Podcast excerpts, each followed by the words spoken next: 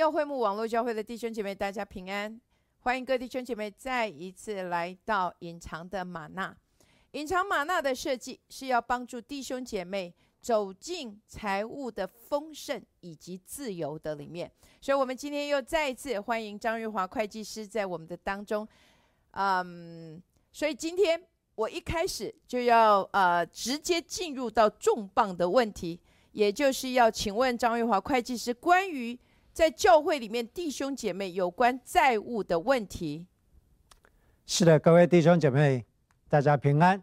在教会里面，弟兄姐妹常常有一个问题，就是遇到债务的时候，我如何清偿？首先，我要大家来认识，到底债务有什么样的种类，这是非常重要。你要先清楚，到底你是负了什么样的债。是，简单来讲，可以分成消费型的债务。举个例子，你欠信用卡的卡债，那因为是消费的关系，所以这属于消费型的债务。嗯哼。资产型的债务，举个例子，你买房子贷款，这是属于资产型的债务。再来就是投资型的债务。所谓投资型的债务，可能大家比较不清楚，也不了解。投资型就是你看到未来有一个巨大的回报，你现在先做一个举债，是为了未来这个更大的回报而产生的债务。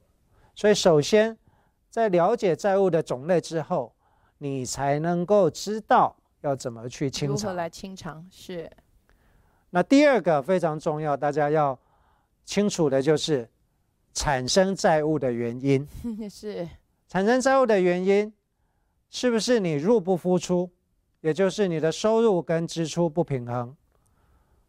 第二个原因，是不是因为你要自产，你一下子拿不出这么多钱，所以你要做分期付款、分期付款的这样子的安排而负债？再来，刚刚讲到投资型的债务，嗯哼。你看到了未来，看到未今天我做的这样子的一个举债，是为了投资未来，为了未来更大的回报。所以你负债的原因也要很清楚，到底是入不敷出呢，还是分期付款，还是为了要投资未来？是，所以以这么说来的话，就是在教会的里面，常常我们会听说，呃，不可以贷款。其实以张玉华会计师您的您的看见。如果我是自产型的负债，那在我可以承担的范围，我就可以进入这样的债务的里面吗？好，那我也简单的分成啊三类。所谓的贷款，贷款就是欠钱的意思嘛。好，那如果你是消费型的这个债务的话，我们最熟悉的就是信用卡。你可以讲是信用卡贷款，你也讲。你也也可以讲叫卡债，你背了卡债，你就要还，因为我们知道信用卡所负担的这个利息是最高的，是。全世界最有利的一个最有利的滚动，能够扩大，就像那个原子反核子反应的的这个扩大，就是叫做复利，英文叫 compound interest，是。信用卡就是这样子，利滚利。当你陷入了信用卡的卡债，就好像掉入了坑里面一样，你一定要努力的爬出来。这是一种。第二种，贷款，像房贷，是很清楚的。我们有一个头期款，然后我们还会去计算说，我贷了这个房贷，我每一期需要付多少钱，然后是我的收入当中是可以计算，是可以平衡，是可以预算出来的。是。所以这样子的贷款其实并不是不可以，而是你不要过度的举债，背你背不起的债务，为了要住大房子，可是背了一个重担。本来是无壳瓜牛，可是你背了一个比你重还要重的壳，那不是比无壳瓜牛还要惨吗？是。第三种，所谓投资型，可能大家比较不清楚。牧师先举一个例子，所谓投资型的债务，很有可能是你的学贷，你的学费贷款。嗯哼，为什么？因为你看见你大学毕业、研究所毕业，甚至出国深造，是，你花了这一笔钱贷款来付这个学费，你知道你是在投资你的未来。是这个不是全部是金钱可以衡量的，是，但是因为你看到你的未来，投资你的未来，你现在举债，那这一个是完全不一样的债务，所以我们要很清楚知道说你到底举债的原因。是那更重要是你要有能够偿债的能力。是，所以其实不用害怕有债务，最主要是我们需要有偿债的能力以及计划，是吗？是的，所以偿债的计划，你要第一个，你一定要有能力，要有清偿的能力。嗯哼，第二个，你一定要定出这个时间。债权人，我们知道欠债的叫做债务人，嗯哼，是吗？债务人要提出偿债的时间，债权人要同意。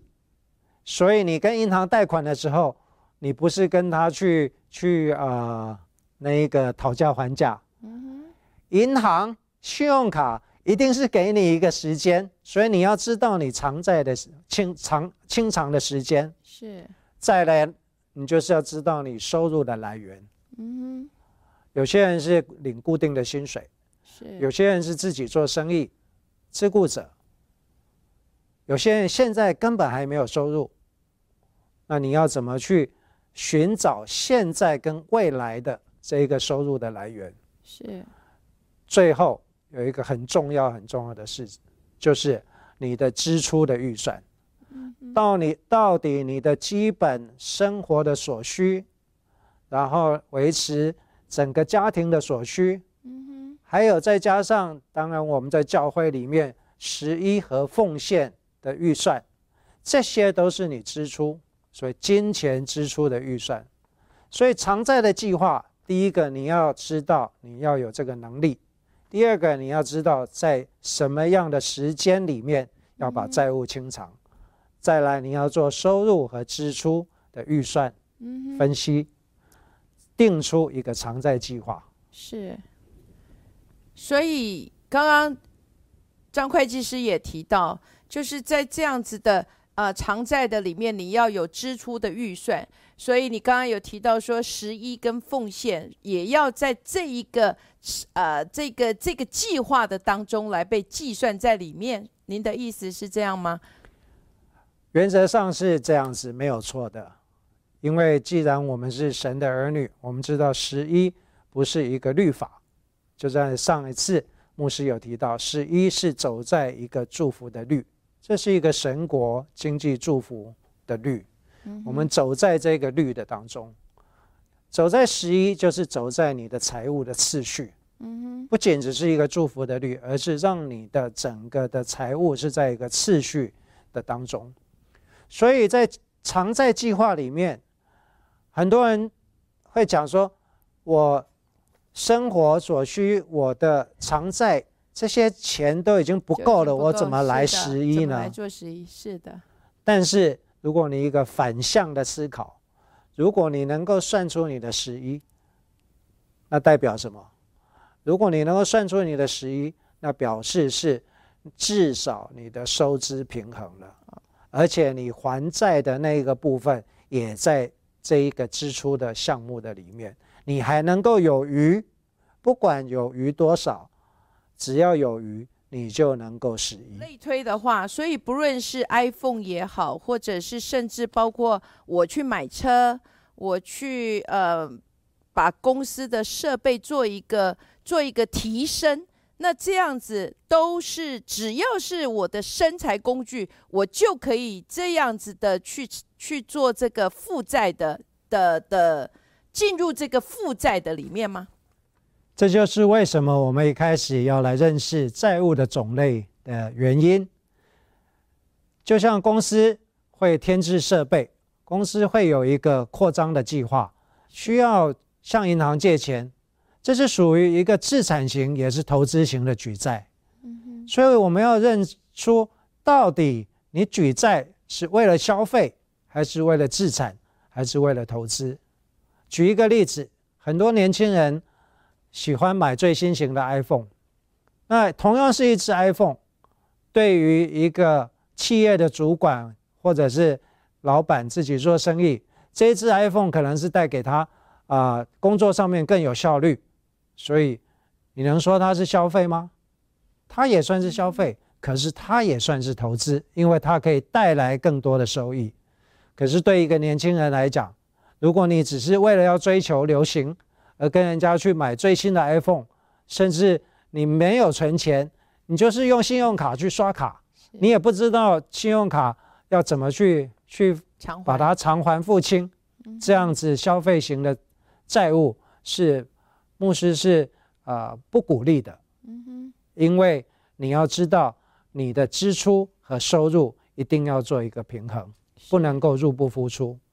如果你是因为消费而产生的债务，这个债务变成你的负担，你不能够来偿还的话，这个就是卡债。嗯哼，所谓的卡债，其实你就是做了这个信用卡的奴隶，称为卡奴。嗯哼。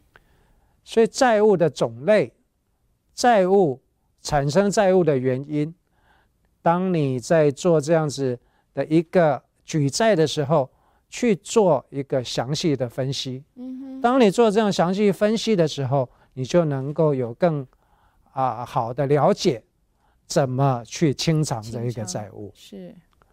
那牧师是会计师，常常也为客户。在做一个财务的规划，是甚至建议。那我们都知道，一般的公司不可能没有举债，是。但是公司举债，它都会有一个计划。是。公司的举债不是没有目的的，公司的举债它会有一个扩张，公司要扩张，公司要长期的这一个呃投资，它都有一个计划。用这一个做例子，回到个人，所以当我们个人也有这样子的一个概念、这样子的一个想法的时候，所以叫做企业家的想法，或者是一个自一个创业家的想法，是。好，英文叫做 entrepreneur，有一个 entrepreneur 的 concept，一个创业家的想法，我相信这对于年轻人，对现在的年轻人来讲。是一个很大很大的一个福音，而且能够帮助你们在年轻的时候走上在一个财务的次序的里面。我们谢谢张瑞华会计师啊，今天花这样的时间来教导我们债务的种类，还有啊如何来清偿，所以也愿意每一位弟兄姐妹透过今天的分享，能够学习走在财务的。秩序的里面，也走在财务的自由的里面。欢迎各位弟兄姐妹能够锁定我们隐藏的玛纳，也记得将我们隐藏的玛纳给分享出去。我们下个星期再见。我在负债的当中，要先做十一呢，还是先去还债呢？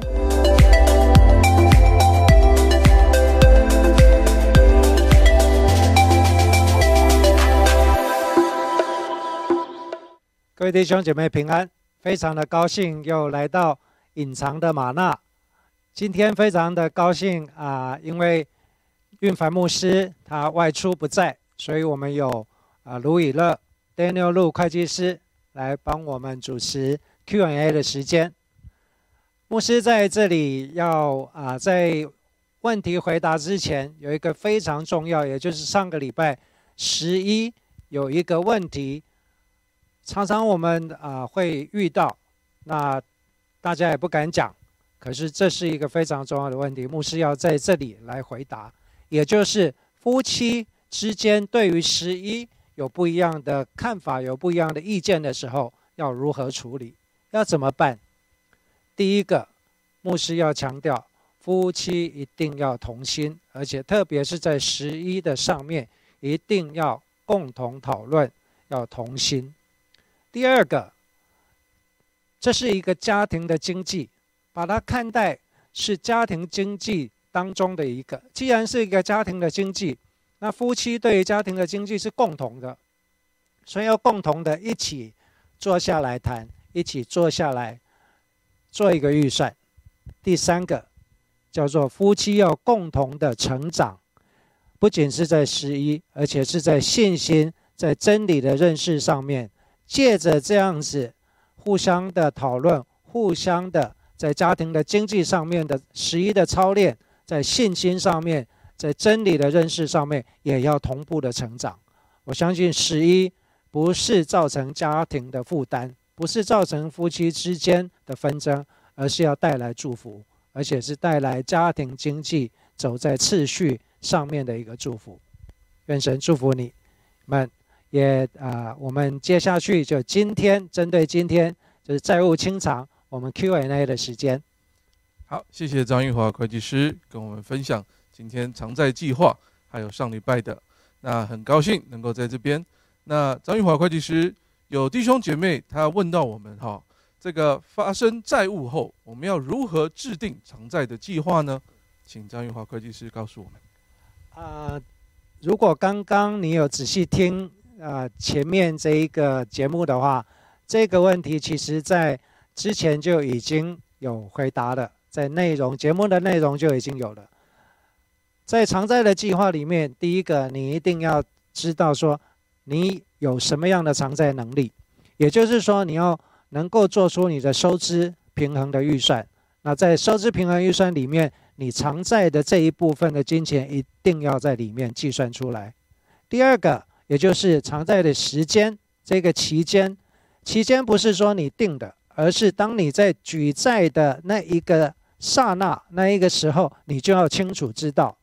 你到底是借两年的、一年的债呢，还是两年的债，还是三年的债，还是七年的债，还是就像呃购房是像美国它是三十年的债务？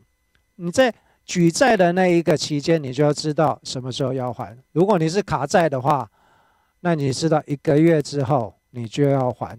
如果在一个月啊，信用卡都是一个月时间，你在一个月之后你没有这些钱的话，那你就不要。过度的举债，好，那最后当然就是你一定要有啊一个很完整的偿债计划。那这个偿债计划不是你已经陷入一个巨大的这个债务之后才来做偿债计划。牧师强调，而是你在举债之前，你就要先做这个偿债计划了。好，好，那我们继续第二个问题，债务的顺序。张云华会计师，我们有债务的顺序的时候，我们需要怎么样的规划呢？啊，这一个问题，如果我读解的话，我的我的读解就是说，你有很多不同的债务，是吗？如果问这个问题是说，你有很多不同的债务，那你有欠信用卡的钱，你有欠房贷，你有欠车贷，你有欠学贷，那怎么去？偿债这个债务的顺序是怎么规划？好，那如果你有这么多的贷款，一样的做下来，就刚刚最基本的，你要知道说每一个贷款它偿债的时间，要求你要付清的时间是多少，它的利息是多少，它的它的呃本金摊还是是怎么规定的？你这个在举债之前都要先清楚了。那至于所谓的偿债顺序的话，简单来讲，第一个最重要的，牧师一直强调，消费型的债务，也就是信用卡的债务，一定要按时的还清。所谓按时还清，就是连一毛钱都不要欠他，因为你当你开开始欠他一块钱的时候，很快的就会滚成两块钱，两块钱就变成四块钱。所以，如果是消费型的举债，那表示是你在生活上面的收支。平衡有问题，所以你要回去检视你的支出，你要能够在你的收入上面、支出上面做一个重新的检视，而不是说哦，我现在欠了这么多债，哪一个债要先还？而是回到说，你如果真的是欠这么多债务的话，那回到最基本的，去检视你的收支的平衡。好，谢谢张玉华会计师。那我们现在还有第三个问题哈，那最好我们债务要在几年内偿还偿清的规划。刚刚在节目中啊，其实这个有提到了，在几年内偿还不是你定的，在几年内偿还是债权人定的。你向银行借钱的时候，你就已经知道要在几年还清了。你向信用卡借的时候，你就知道不是几年，信用卡是给你三十天，不是年。当你超过三十天的那一刹那，百分之十、百分之十五、百分之十七的利息就开始算了。好，那你说规划要在几年内还清呢？如果这个问题把它具体化的话，假设你有一个三十年的房贷，那你也做了很好规划，那我就是每个月啊付这个房贷的钱就可以了。房贷里面会有本金、利息摊还，摊还了三十年。可是牧师要做一个建议：如果你能够有能力，你当你经济上面，呃，就是改善，或者你的收入增加了，或者有额外的一笔收入，最好就能够加速的把本金还清，因为三十年的利息加本金，跟十五年的利息加本金，刚好差了两倍。啊，在银行贷款这些都已经帮你算得非常的清楚了。所以，如果你的房贷能够有额外的钱付本金的话，当然是越快越好呀。啊，不是说规划在几年还清。如果牧师的意见是你当然是越快还越好啊，对。但是你需要偿还的期间不是你定的，而是当你举债的时候，你就要清楚知道你要在几年之内还清。好，那再来我们第四个问题。常在期间十一和节期的奉献，我们要怎么去做呢？啊，很有趣哈！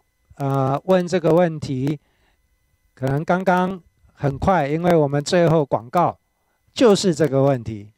啊，在最后广告下一期，牧师也在这边做广告啊，就是债务的清偿有分两期，就是今天跟下个礼拜的的第二集，所以。期待下礼拜大家都能够准时来听，在债务期间，十一和这一个奉献跟偿债是要怎么来同时的来考量来进行？OK，那弟兄姐妹另外又问到一个问题哈，这个房屋贷款只偿还利息，这样子是可以的吗？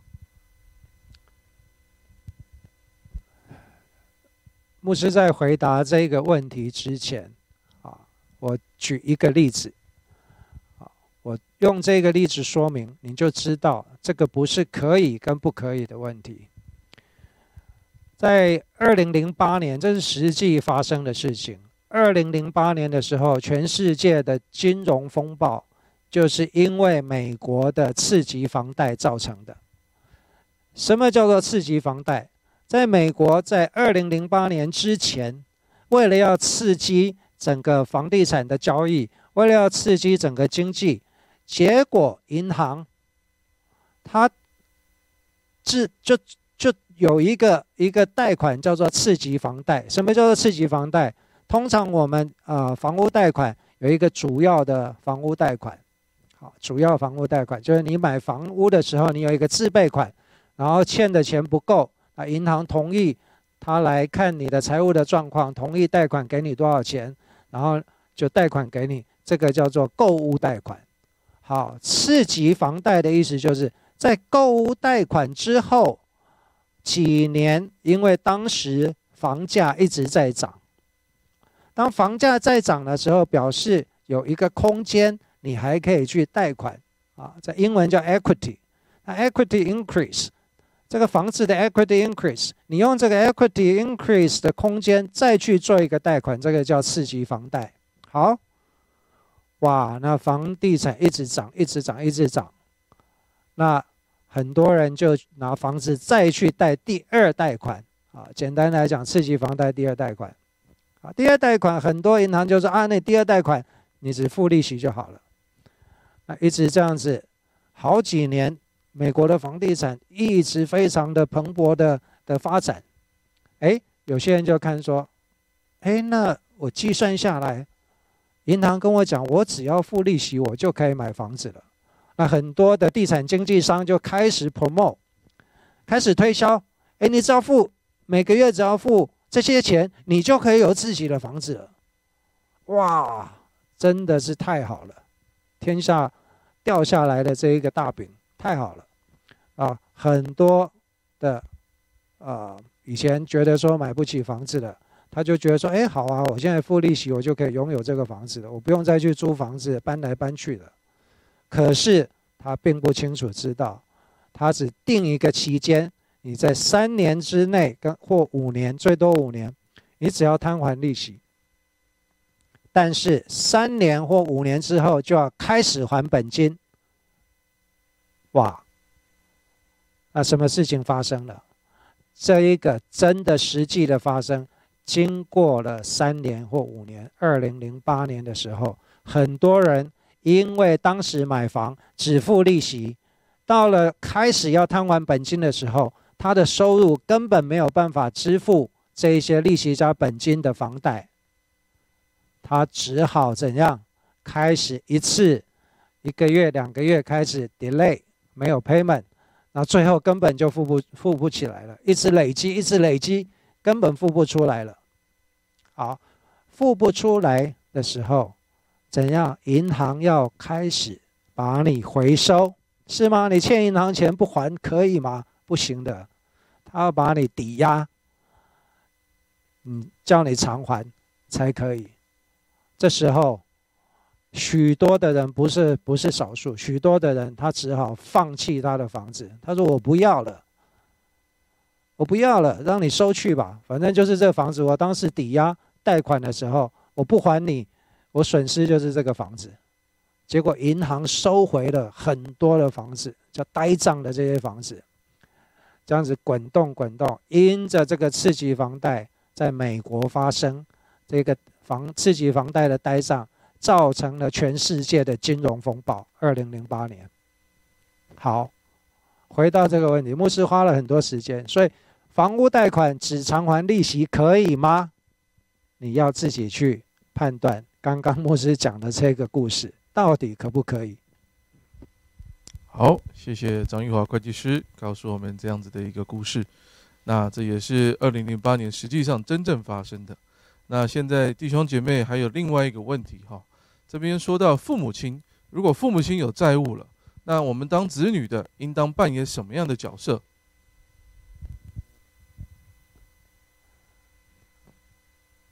牧师真的是啊，带着一个叫做沉重的的心情来回答这个问题。这个真的不是财务，也不是经济，也不是数字的问题而已，而是说啊，一个家庭父母跟子女的关系，整个家庭的经济，那父亲负债。子女要不要？父母负债，子子女要扮演什么角色？子女要不要去分担？子女负债，相对的，子女负债，父亲、母亲要不要来为子女来分担？